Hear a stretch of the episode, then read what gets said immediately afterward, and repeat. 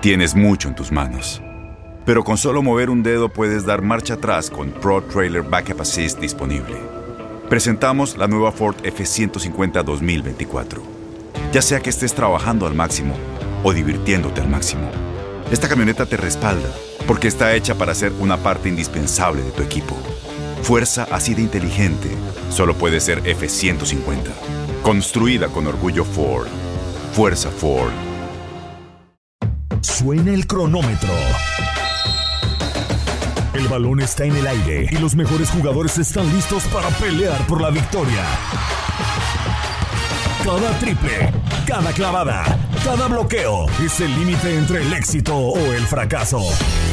Aquí tendrás a las estrellas, el análisis, la opinión, el debate, las reacciones, entrevistas exclusivas y todas las acciones del mejor básquetbol del mundo.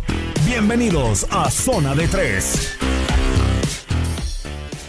Hola, ¿qué tal? ¿Cómo están? Eh, Sean bienvenidos al podcast de Zona de Tres, el podcast de TUDN Radio especializado en el básquetbol de la NBA. En este episodio número 45 los saluda con muchísimo gusto Manuel Tate Gómez Luna para platicar una semana más del mejor básquetbol del mundo. Siguen eh, los protocolos eh, de salud alrededor de la liga y todo esto de cara a lo que será el Juego de las Estrellas el próximo 7 de marzo en Atlanta, a pesar de que algunos jugadores, entre ellos LeBron James, no estén pues de acuerdo con la decisión de jugar este partido de las estrellas. Además, polémica en el himno nacional de los Estados Unidos. Trece partidos tuvieron que pasar de pretemporada y temporada regular para que los Dallas Mavericks fueran pues eh, llamados de atención, recibieron una llamada de atención porque Mark Cuban, por ahí una plática con Adam Silver, ellos decidieron no poner el himno en forma de protesta, pero ahora un comunicado de la NBA dice que todos los partidos ante el regreso de la afición deben entonar el himno antes de, la, de arrancado el partido. Así que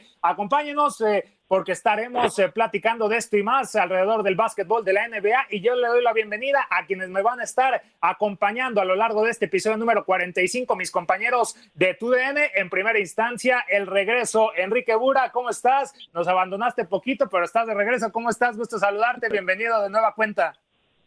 Aquí estamos con muchísimo gusto, mi querido Manuel. Un abrazo para ti, para Ramón, para toda la gente que nos hace el favor de escuchar.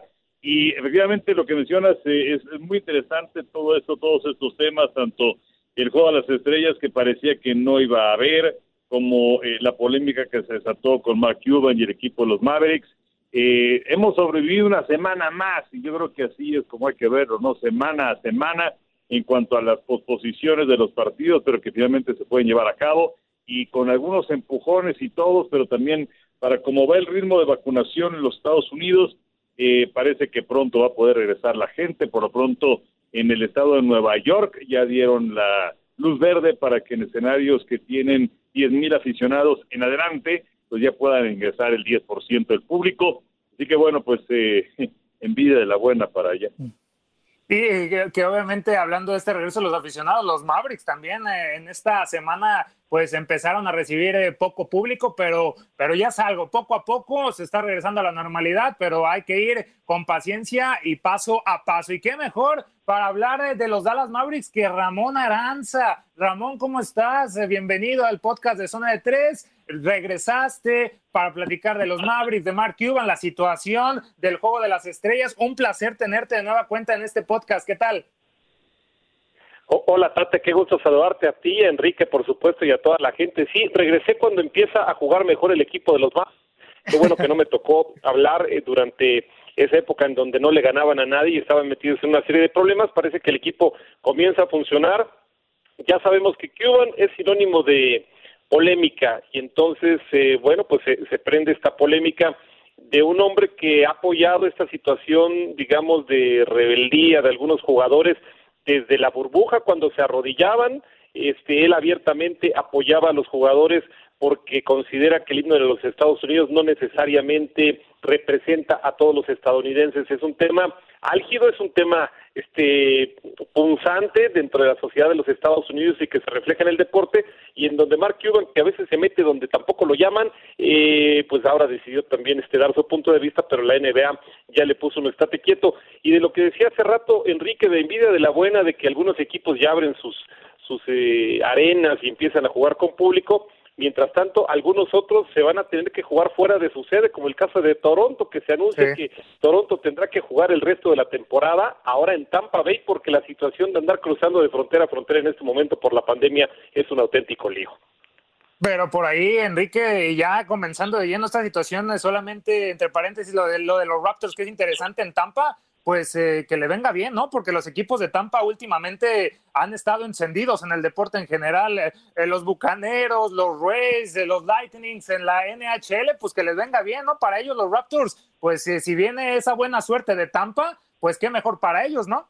no, pues por supuesto estoy de acuerdo contigo. El, Lightning que gana la Copa Stanley y aunque no ganan la Serie Mundial, las rayas se meten al Clásico de Otoño en contra de los Dodgers y ahora lo que sucede con los Bucaneros de Tampa Bay que ganan el Super Bowl, su octava victoria de manera consecutiva y estos ratos que pues, lamentablemente la sangría de jugadores fue muy fuerte, empezando el año anterior con la salida de Kawhi Leonard y este año Sech Ibaka y Margasol que ya tampoco están con ellos, entonces pues ya están arañando, digamos, las posiciones de calificación, ¿no? Que todavía falta bastante en la campaña, pero pues ahí están peleando el octavo sitio y lo complicado que es para todos estos jugadores eh, y sus familias el tener que estar fuera de su casa eh, de, Canadá por la cuestión, como mencionabas, de la pandemia y de los cruces entre Estados Unidos y, Toronto. Eh, pero bueno, pues ni hablar, son los tiempos que, nos ha tocado vivir y esperemos que pronto volvamos a la normalidad. Yo me niego a decir la nueva normalidad porque no lo es. Es una nueva forma de vivir, pero espero que volvamos a la normalidad algo no muy ajeno también a los Blue Jays de, Toronto. Pero ya arrancando de lleno, Ramón, esta situación eh, polémica que tuvimos eh, acerca del himno de los Estados Unidos, nunca los Mavericks dijeron el por qué no lo entonaban en la pretemporada y en los partidos de local eh, para, para, este, para esta campaña del American Airlines Center. Y ese, pues eh, cuando ya sale este comunicado de Mike Bass, el jefe de, de comunicaciones de la NBA, diciendo que, que, pues no, que todos los eh, equipos lo tienen y es obligado eh, entonar el himno de los Estados Unidos. Esto ya después de que ya no se permite la rodilla a tierra, pero en un intento como de protestar, aunque no lo dijeron de esa forma, ¿no? También los Dallas Mavericks ante la injusticia social que se sigue viviendo esta lucha día a día en los Estados Unidos. Sí, pero entendemos que Mark Cuban desde, bueno, desde la época de Colin Kaepernick allá en el 2016 ha sido un hombre que se ha manifestado a favor de este tipo de protestas y ha lanzado desde su trinchera algunas declaraciones apoyando a todo aquel que, que, se manifiesta en contra de situaciones que están pasando en una sociedad como la de los Estados Unidos. Y curioso lo dice alguien que está pues este muy bien cobijado no que evidentemente se ha visto beneficiado de lo que le ofrece ese país. Sin embargo a nivel social sí es uno de los eh, principales críticos de cosas que están pasando en los Estados Unidos que se agravaron todavía con lo de el año pasado con lo de George Floyd que desató un montón de protestas y que fueron eh, acompañadas también por mensajes de jugadores en donde la misma NBA estuvo respaldando algunas situaciones que pasaron en la burbuja con los mensajes que podían poner los jugadores y que ahora eh, en esa continuidad de situaciones que pasan pues eh, Mark Cuban decía, pues a mí nadie me obliga y yo siento y respeto a la gente que no se siente identificada con el himno de los Estados Unidos y por eso no veo la necesidad de ponerlo. Pero también entendamos que el deporte y la política van íntimamente ligados y de pronto llegan los mensajes y cómo de que no vas a poner el himno nacional cuando en este instante de unidad que se está buscando eh, a, través del deporte como una de las vías, pues eh, eh, la entonación del himno nacional lleva muchos mensajes y llega la presión y Mark Cuban se tendrá que, que este, formar de, la forma en que te lo indica la NBA porque si no las sanciones pues este, serán brutales y, la obligación al ser un, un, dueño de un equipo de una liga tan importante que tiene tanta resonancia. Entonces te tienes que cuadrar pero ya sabemos exactamente hacia dónde va la forma de pensar de Mark Cuban y lo que está tratando de, hacer a través de su equipo de baloncesto y a través de los diferentes medios que tiene que normalmente está lanzando este tipo de mensajes apoyando a toda la gente que no se siente representada en este caso con el himno nacional de los Estados Unidos. Enrique, pero ¿por qué ahora, después de 13 partidos, si ya viene la llamada de atención y este, este comunicado? Si Mark Cuban, sí, polémico, algunos rumores ya lo apuntan a que se va a meter en la política de los Estados Unidos, pero, pero veremos lo del dueño de los Mavericks. Pero esta situación de 13 partidos después y lo de Mark Cuban que había asegurado después de este comunicado diciendo la NBA que todos los himnos se van a entonar previo a los partidos, pues que él estaba de acuerdo, pero él ya había charlado con Adam Silver y conocemos a Adam Silver, que también es uno de los de los hombres que está de acuerdo pues en las protestas, ¿no? En poner la rodilla a tierra y si Mark Cuban llegó a esta decisión fue porque pues algo sabía o algo tenía apalabrado con Adam Silver. No es extraño que ya ha pasado 13 partidos pues ya venga esta llamada de atención. Pues sí, pero eh, básicamente lo que estaba ocurriendo entre telones no lo conocemos nosotros y quizás lo que estaba buscando Mark Cuban era extender la liga lo más posible hasta que llegara al punto de que reventara y quizás en ese punto que iba a reventar o que reventó fue que eh, terminó esa racha de partidos de los Mavericks sin entonar el himno de los Estados Unidos que pues es algo eh, tan común como el partido mismo, ¿no? La verdad de las cosas es que siempre estaba esperando que llegue el himno, en ocasiones no se transmite por televisión, pero bueno, si tiene la oportunidad de algún estadio, pues forma parte del protocolo pero eh, eh, vamos, eh, es muy interesante la posición de, de Mark Cuban en este sentido de, mantenerse congruente con lo que piensa y con lo que hace, pero pues mi punto de vista es ese, que, que aguantó hasta que el asunto explotó, ¿no? Sí, sí, totalmente de acuerdo. En algún punto, Ramón, no sé cómo lo viste con los Mavericks, llegué a pensar que porque ya las figuras no son de los Estados Unidos, de los Mavericks, Luka Doncic, Maxi Kleber, Boman Marjanovic, Kristaps Porzingis, Dalwet eh, Poel, pues eh, este, estos Mavericks por ahí eh, ya los sentía un poco extranjeros, ¿eh?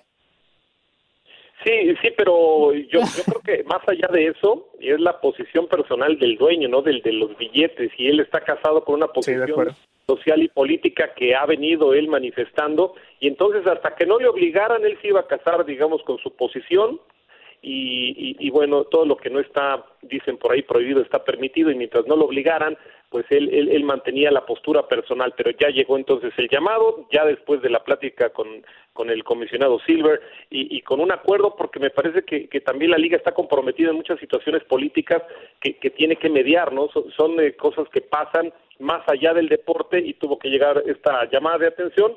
Y bueno ahora este pues eh, con mucho respeto y, y, con el enojo tal vez de, del dueño del, del, equipo de los Mavericks tendrán sí o sí que entonar el himno nacional le guste o no le guste al señor Cuban. Y en medio también de esta polémica, tratar de manejar también los protocolos, ¿no, Enrique? Que ha sido un tema a lo largo de la campaña de cómo están hechos estos protocolos, porque hay confusión. El, el ejemplo más claro, lo que sucedió con Seth Curry, con los Philadelphia 76ers, que salió al banquillo y después ya salió positivo y me lo, me lo regresaron. Y el más reciente, el que vivimos con los Nets contra los Raptors, la situación de Kevin Durant, ¿no? Que él había dado negativo previo al partido, pero un contacto de él, pues había una prueba no concluyente, pues pudo regresar, pudo jugar el encuentro, primera vez que no entró en el quinteto titular, y después ya en el tercer periodo, ya después de 19 minutos sobre la duela, le dicen que siempre no. También eh, una confusión y también problemas de la NBA para tratar de, de mantener más a raya y controlado esta situación de los protocolos. Sí, de acuerdo, y pues también es el momento en el que llegan estos eh, estudios. Recuerdo eh, y no nada más es eh, circunscrito al eh, basquetbol, en el fútbol americano, este partido que tenía tanta ilusión en el que buscaba participar Des Bryant con los cuervos en contra de los vaqueros porque era su ex equipo y quería demostrar y todo esto, estuvo en el calentamiento del partido y finalmente no pudo participar precisamente por esta cuestión, sobre todo de los estudios que se hacen durante el mismo día y en donde no tienes eh, un resultado y cuando ya llega, bueno, pues se este, tienen que, hacer un lado. Lo que pasó en la Serie Mundial, en el séptimo, en el sexto y último partido entre los Dodgers y la Raya de Tampa, cuando inicia Justin Turner en la tercera base y a la mitad del partido de pronto desaparece, todo el mundo se preguntaba, bueno, ¿qué pasó? ¿Está lastimado? No, pues el señor había dado positivo. Entonces, eh, nos estamos eh, eh, adaptando a las circunstancias en este camino que, bueno, ya va muy andado, que ya nos estamos acercando al año, eh, en donde ya se sabe más, pero en donde todo es perfectible y en donde pues también eh, estos jugadores eh, no no están en en la isla, en la burbuja que tenían en Orlando y, y pues tienen familias y la familia, bueno, pues hay, en algunos sitios pues los niños van a las escuelas dependiendo de los estados o, o la gente va al súper y regresan y, y, bueno, pues todo es susceptible a que se presente un contagio. Entonces, todo es perfectible, pero creo que pues es ir irla sobrellevando día a día, no queda de otra. Y esta idea de sobrellevarlo, Ramón, y que la NBA lo ha hecho eh, mayormente bien, por así decirlo. Ya los últimos reportes indican que un positivo solamente entre los 470 jugadores analizados en la última semana. También, ¿qué tanto están los ánimos eh, calientes entre la directiva, la, la gerencia de la NBA y los mismos jugadores. Para mantener esta situación a flote, pues tienes que mandar a los jugadores, ya sea partidos de visitante, a encerrarlos en las habitaciones y sin visita. Y ya cuando están en su ciudad, también una de las eh, normas que comunicó la NBA es que se, mantengan ahí encerrados y no puedan salir. Es decir, ahora también con toda esta situación, entrando ya un poquito al tema del juego de las estrellas, que los jugadores, la mayoría, y ya entre ellos LeBron James, que es el peso pesado de la liga, no está de acuerdo en jugarse, ¿qué tanto está los ánimos calientes entre los jugadores y la gerencia de la NBA? Muy complicado, ¿no? Manejar a todo este gran grupo de jugadores que evidentemente eh, algunos obedecen las reglas que son puestas para todos y otros no tanto. En el caso, por ejemplo, de Durán, se sabe que el tema fue con un empleado del club con quien compartió el automóvil y obviamente en el automóvil se sintieron con la confianza de quitarse la mascarilla cuando está prohibido por la liga. Es decir, de nada sirve que la liga ponga los lineamientos, los reglamentos, cuando los mismos jugadores, en este caso alguien tan tan este experimentado como Kevin Durant, pues no utiliza algo básico y la persona con la que vas tú al lado este resulta positivo. Entonces e, es, muy difícil controlar un universo tan grande de jugadores, de empleados que tiene la liga y lo más que se puede hacer es tratar de minimizar, pero evidentemente, y, y, lo que tú comentas, el ánimo de los jugadores como el de todo el mundo, pues no es el mismo de cuando comenzó la pandemia, muchos están hartos y quieren salir y quieren hacer cosas, y otros también están mucho más preocupados y piensan que en el caso del juego de las estrellas no es necesario, entendiendo que ha habido una evolución y que hay vacunas y que ha habido este descenso en algunos estados de, de las, las, infecciones, pero algunos consideran que todavía es una cuestión secundaria y que no deberíamos de, estar pensando en un juego de las estrellas cuando todavía estamos en medio de una pandemia. Y que, Enrique, todo esto comenzó para el juego de las estrellas, la situación de De'Aaron Fox, ¿no? Dejando en claro que para él es una estupidez jugarlo. Se le une LeBron James diciendo que no tiene la energía para disputar este encuentro. Se le une Giannis Antetokounmpo diciendo que él está con LeBron James, se va a la fácil. Y ya también John Wall, ¿no? El jugador de los Houston Rockets, ya también salió y dice, pues yo voy a jugar, si me llama y tengo que ir, pues voy a ser profesional y lo voy a disputar. Pero la verdad, pues no es un momento como para eh, un juego de las estrellas eh, que se dispute ante esta situación. Pues sí, el juego de estrellas que haciendo un poquito de historia se iba a llevar a cabo en Indianápolis y cuando inició la campaña se dijo, sabes que no vamos a tener juego de las estrellas eh, y finalmente se llegó a un acuerdo. Ahora, eh, sí puede estar molesto ante Tocumpo, puede estar molesto LeBron James, y puede estar molesto muchos, pero la NBA no se rige sola. Y para que se haya llegado a este acuerdo de que ibas a tener un juego de estrellas, tenía que darse la aprobación del sindicato de jugadores un acuerdo entre el sindicato de jugadores y la NBA. Entonces, eh, pues deben estar molestos particularmente con su sindicato y si puedes entender lo que dice LeBron James, que fue eh, un receso demasiado corto de temporada que terminó pues ahí en octubre, que empezó en diciembre y que estaban ansiosos de que llegara ese lapso entre el 5 y el 10 de marzo para tener algunos días libres, sobre todo porque el calendario está apretado y porque ahora tienen muchos partidos en días consecutivos. Pero bueno, pues eh, que, que, que le, le aleguen al sindicato, porque ellos fueron los que también dieron luz verde para que se lleve a cabo esto, que por cierto va a ser en Atlanta, porque pues ahí también está la base de TNT, que tiene transmisión de, partidos, que ellos son los que hacen la transmisión de eh, el, juego de las estrellas y son los que tienen este este programa, este previo que pues es tan, tan seguido con eh, Shaquille O'Neal y con Barkley y compañía eh, y eh, que en un solo día se está manifestando que se podría llevar a cabo absolutamente todo, concurso de habilidades, eh, los triples, este, que inclusive se estaba manejando, estaba leyendo ayer, que al medio tiempo del juego de las estrellas se realiza el concurso de clavadas.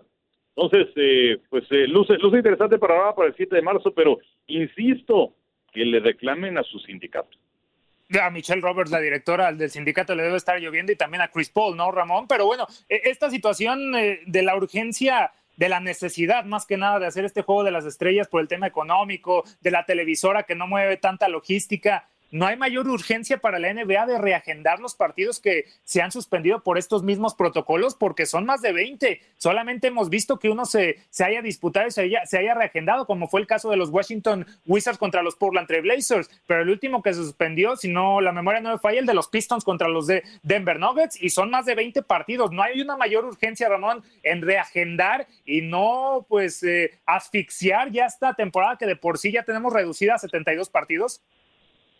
Completamente de acuerdo. Creo que la situación les puede, eh, se les puede complicar porque nada nos garantiza que sean los únicos partidos que se van a suspender y se van a ir acumulando y eso podría ser mucho más grande y tendríamos muchos problemas para reagendar más adelante en la temporada el resto de los partidos. Yo pensaría lo mismo, pero de acuerdo con lo que dice Enrique, evidentemente eh, la gran negociación, la más tensa, es entre el sindicato de jugadores, en este caso, que tiene que autorizar y, que el mismo sindicato también se avienta unos problemas eh, durísimos con los jugadores, ¿no?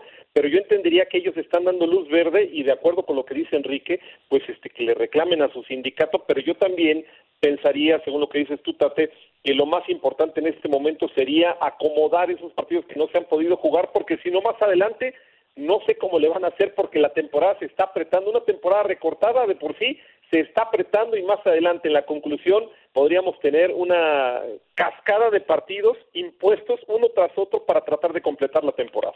Enrique, para este juego de las estrellas, quitemos eh, la situación que estamos viviendo, el tema financiero, de, confirmarse que se regresa ese partido de la conferencia este contra la conferencia oeste, quitando el formato novedoso que me pareció la, la versión pasada muy, pero muy interesante en memoria de Kobe Bryant. Eh, ese para el espectáculo pues interesante. Eh, está hecha este juego de las estrellas y los concursos para disputarse en un solo día, el eh, domingo 7 de marzo. Es decir, para el espectáculo, ¿te sirve que se regrese pues a la vieja fórmula? Pues eh, sí, vamos, este contra oeste, que es lo que están manejando. A mí me encantaría lo que sucedió en el juego de estrellas pasado. Y la verdad, Estábamos acostumbrados a que en elecciones anteriores eran unas avenidas y no se jugaba defensa para nada. Y, resultó ser un partido eh, o una serie de partidos, eh, la verdad es que muy aburridos. Pero el, el año pasado eh, fue muy emocionante porque pues no nada estaba jugando por una bolsa de dinero, sino que también venía esta, esta cuestión de llegar a un determinado marcador eh, y, donde veías a los jugadores estaban peleando por el balón como si fuera un partido de playoff y eso es lo que uno desea que se presente en esta clase de partidos. A mí me pareció un producto excepcional desde el año pasado y ojalá se pueda repetir la fórmula. Oye, Ramón, y ahora que está la posibilidad y que ya tenemos el, el segundo recuento de las eh, votaciones eh, rumbo a este juego de las estrellas, que aún no sabemos cómo se va a llevar a cabo, pero los favoritos de, de la afición, pues los líderes se mantienen, ¿no? En este segundo recuento, LeBron James con más de cuatro millones de votos y Kevin Durant que esperemos ya regrese con los eh, Brooklyn Nets. Y bueno, por ahí está Bradley Beal, está Kyrie Irving, para sorpresa de, muchos, aunque está teniendo una gran campaña con, con eh, los eh, Brooklyn Nets, Stephen Curry, también Luka Doncic. Es decir, este, estos jugadores favoritos de la afición son necesariamente los mejores que estamos viendo actualmente. Yo creo que sí, ¿no? Bueno, la temporada que está teniendo, por ejemplo, lo de Kevin Durant rozando los 30 puntos por partido eh, en un momento extraordinario en su carrera y dejando atrás tanto tiempo que, que quedó fuera por lesión. El regreso de Stephen Curry a la alta competencia también después de tantas eh, lesiones y tantas situaciones que pasaron para el, eh, la estrella de Golden State. Lo de LeBron James, que ya es una constante, y los jugadores más populares pero que además de todo están respaldando con, con actuaciones en la duela creo que creo que está dentro de lo normal lo de lo de Miluka Doncic de toda la vida este que, que, sigue siendo a pesar de que yo todavía creo que no está en su mejor eh, momento físico atlético lo veía por lo menos yo un poco más fuerte la temporada anterior pero este creo que está retomando su nivel y es evidentemente un jugador distinto y que tiene una, un impacto muy importante con la gente. Entonces, en ese sentido, creo que sí son los más populares, pero que también están respaldando esa eh, popularidad con muy buenas actuaciones dentro de la duela. Y si no, pues veamos ahí lo que está haciendo LeBron con estos Lakers de Los Ángeles, que siguen siendo para mí el, el equipo a vencer en la presente temporada. Enrique, ¿alguna sorpresa en esta segunda votación? Porque se mantienen los guardias. Clay eh, Thompson en el octavo lugar con más de 225 mil votos por encima de CJ McCollum y, Alex Caruso. La gente quiere ver a Clay Thompson. Obviamente no se va a poder, pero lo que te da esta votación, ¿no? También, eh, pues, los deseos eh, de la afición que no se pueden concretar. De acuerdo, y, mira, no hay que perder de vista que un juego de estrellas y donde abres la votación al público, como sucede en muchos otros eh, aspectos también se abre en este tipo de votaciones. Es un concurso de popularidad. Eh, y bueno, pues, eh, Thompson es un jugador realmente sensacional que lamentablemente pues está perdiendo su segunda temporada consecutiva, pero pues la gente la gente vota por sus jugadores favoritos independientemente de la posibilidad de que puedan participar o no.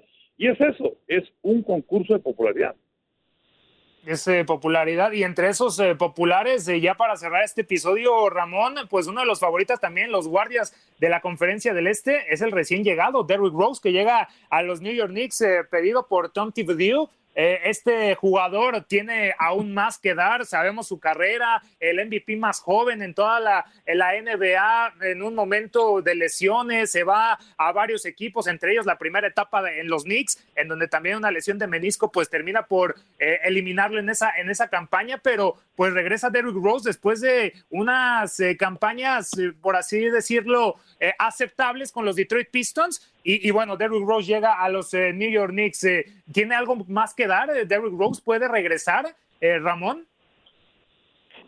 rápido, para terminar lo que decía Enrique hace rato en cuanto a que era popularidad, ¿se acuerdan de de Yao Ming, no, pues, siempre ganaba porque pues, todo China estaba votando por él, entonces pues, evidentemente este, era una situación que incluso cuando no tenía sus mejores temporadas era de los más votados. Y regresando a lo de Derrick que llega a Nueva York en esta segunda etapa, mucho tiene que ver Tim Thibodeau, ¿no? Eh, se hablaba de que eh, le seducía la posibilidad de jugar con un coach que lo conocía perfectamente, que a pesar de ser diametralmente opuestos como ellos mismos se han calificado, se entienden muy bien ya en temas de duela, y que le hizo entender exactamente para qué lo llevaba a Nueva York. Hay un equipo muy joven, con gente como R.J. Barrett, que apenas tiene 20 años, como Obi Toppin, que tiene 22, Immanuel Quickly, que tiene 21, el mismo Alfred Payton, que no es tan, tan grande de edad, que tiene apenas 26 años, y que necesitan la guía de alguien eh, en dos situaciones. Una, que venga como revulsivo desde la banca, como un movedor más, porque puede jugar como uno, o puede jugar incluso como,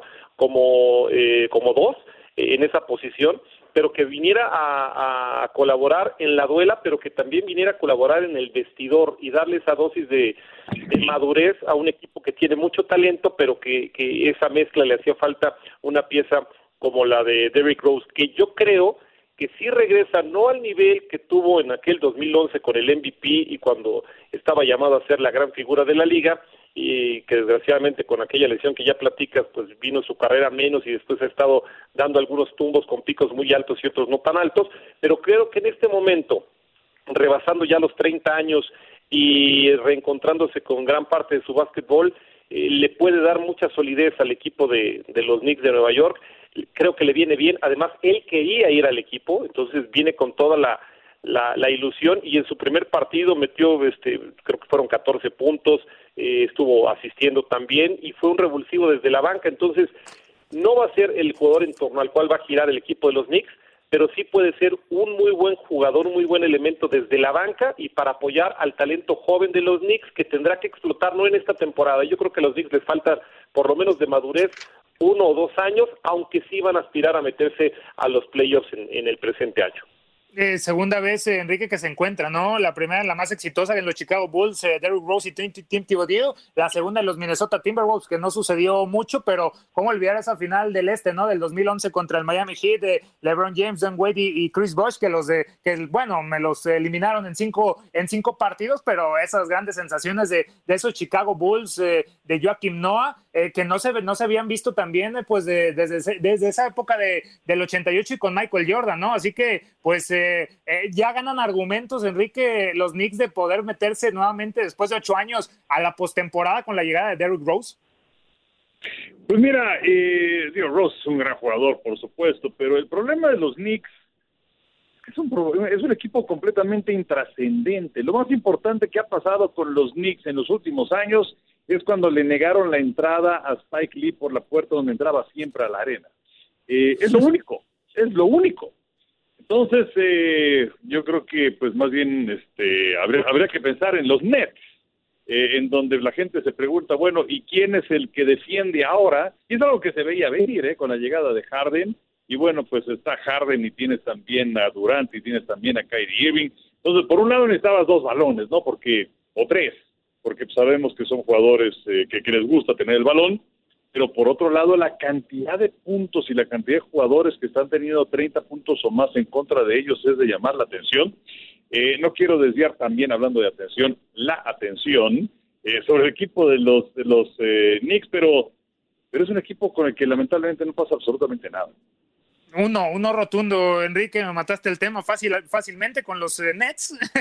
Obviamente que son el equipo que llama más la, atención y, bueno, pero con estos eh, Knicks que están dejando buenas sensaciones y más que nada también, eh, Ramón, de, este, de esta conferencia del Este en donde todo puede pasar, ¿no? Sí, los candidatos que pueden clasificar son cuatro, los Celtics, los Bucks, los Nets y los Bucks, ¿no? Pero los 76ers, perdón, pero de ahí en más cualquier otro se puede meter en, esta, en esta conferencia del Este.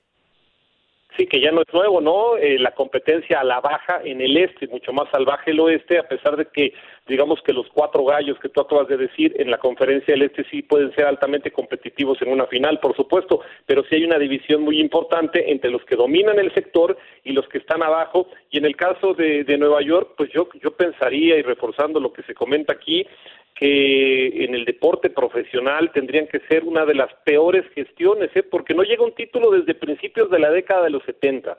Han tenido una gran posibilidad de jalar a jugadores y, han, y, es mucho más grande la cantidad de cambios erróneos que han hecho los Knicks que la que yo veo en muchos otros equipos en muchas disciplinas. Entonces, la gestión directiva ha fallado incluso con, con eh, gente de, de mucho renombre, ¿no? Eh, eh, internamente hay un cáncer en el equipo de los Knicks de Nueva York que no permiten que uno de los equipos más caros de la liga, una de las franquicias más importantes, con un recinto tan este tan histórico como el Madison Square Garden pueda llegar a donde se supondría tenía que llegar con esa con lo que significa jugar cualquier deporte en Nueva York. Lo han intentado todo, pero creo que también se han equivocado mucho empezando desde la directiva y después evidentemente pasa por los entrenadores, por los jugadores y al final nos, nos encontramos con un auténtico desastre de Nueva York. Eh, lo de Derrick Rose va a ayudar, pero evidentemente las lesiones en esta franquicia son profundas, entonces en este momento creo que la posibilidad de que Nueva York pelee, a pesar de las diferencias que hay en la conferencia del Este que hemos este, mencionado, creo que les alcanzará para pelear un lugar, sí, en, en la postemporada, en los playoffs, pero lejos de pelear un título como lo, lo quiere la gran afición que tiene de Nueva York, que han aguantado tantos y tantos años de derrota. De acuerdo, Ramón. Y bueno, con esto ya casi cerramos este episodio. Solamente, Enrique, lo que comentábamos en la, en la apertura y quedándonos en Nueva York, pues el gobernador ya dijo, ¿no? Que van a abrir pues las grandes instalaciones eh, deportivas. Los Nets van a recibir el próximo 23 de febrero ya afición contra los Sacramento Kings y entre otros eh, recintos, obviamente el Madison Square Garden, el City Field. Eh, bueno, van a abrir las franquicias, los estadios en Nueva York y esta es una gran noticia porque poco a poco está regresando el público a los estadios.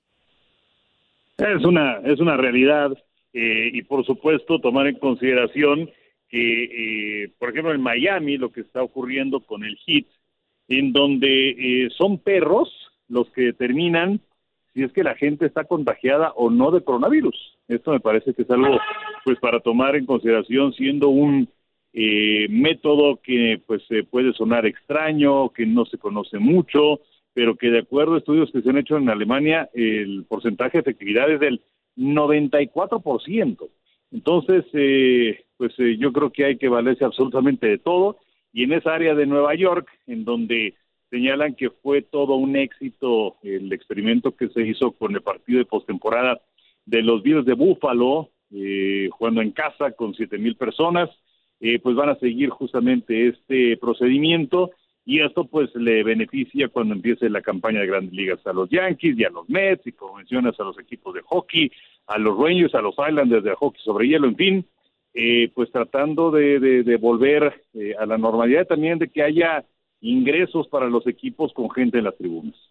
Y el éxito, Ramón, hay que decirlo, lo dijo el gobernador de Nueva York, de los Bills de Buffalo con siete mil fanáticos en los juegos de playoff de la NFL, pues se motivó a la decisión de reabrir los recintos. Así que, pues eh, buenas noticias y qué mejor que de varios deportes diferentes, ¿no? La NFL motivando a la NBA.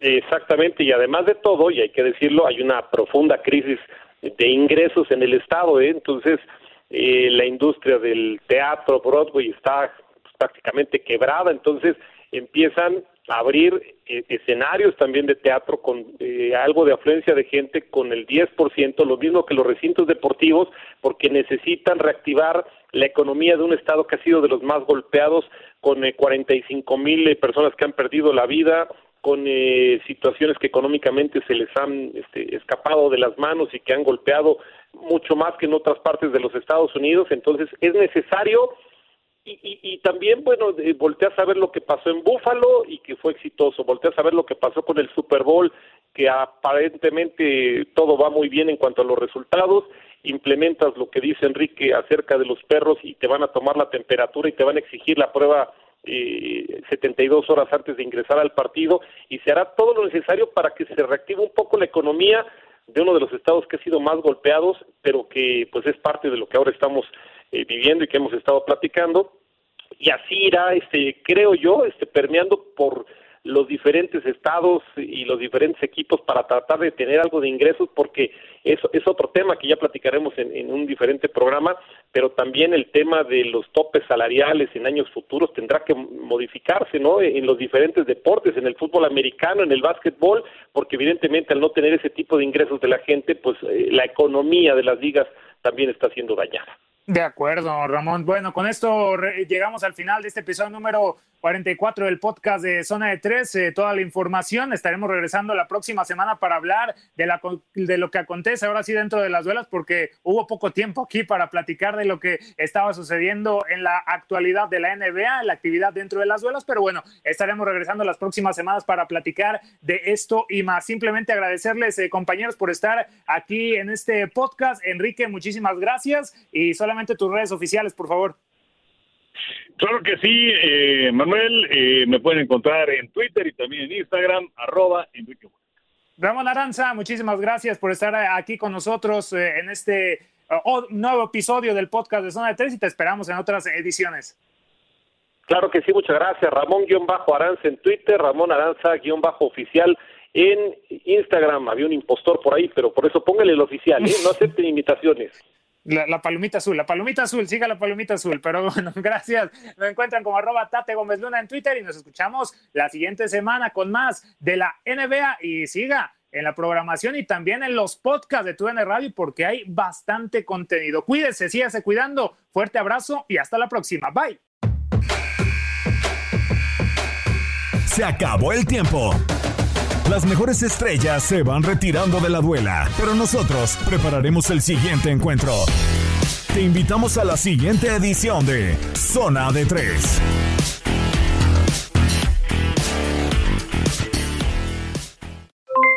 Aloha mamá, ¿dónde andas? Seguro de compras. Tengo mucho que contarte. Hawái es increíble. He estado de un lado a otro con mi unidad. Todos son súper talentosos. Ya reparamos otro helicóptero Blackhawk y oficialmente formamos nuestro equipo de fútbol. Para la próxima te cuento cómo voy con el surf y me cuentas qué te pareció el podcast que te compartí, ¿ok? Te quiero mucho. Be All You Can Be, visitando goarmy.com diagonal español.